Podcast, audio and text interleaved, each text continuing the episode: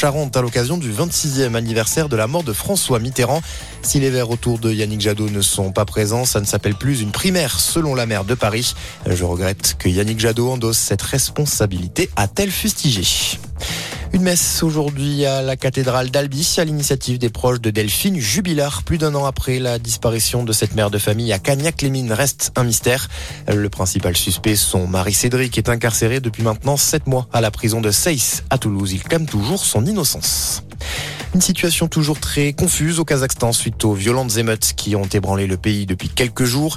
Des tirs ont encore retenti ce matin à Almaty, la capitale économique du pays. L'ex-président Nazarbayev est sorti de son silence ce matin pour appeler la population à soutenir le gouvernement. Et puis un mot de sport du foot, c'est un PSG privé de ses cadres qui s'apprête à faire face à l'Olympique lyonnais demain. Maurizio Pochettino a confirmé cet après-midi en conférence de presse que Lionel Messi, Henri Di Maria ou encore Donnarumma étaient toujours touchés par le Covid-19. Notez que ce soir, Lens reçoit Rennes, coup d'envoi à partir de 21h. Très bonne fin de journée à tous.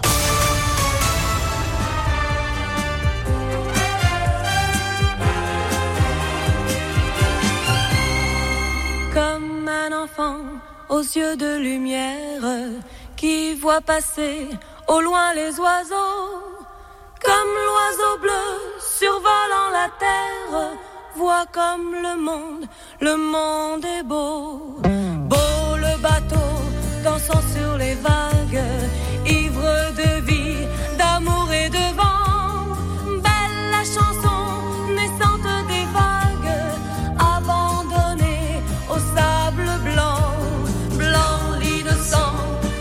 Du poète, qui en chantant invente l'amour pour que la vie s'habille de fête et que la nuit se change en jour, jour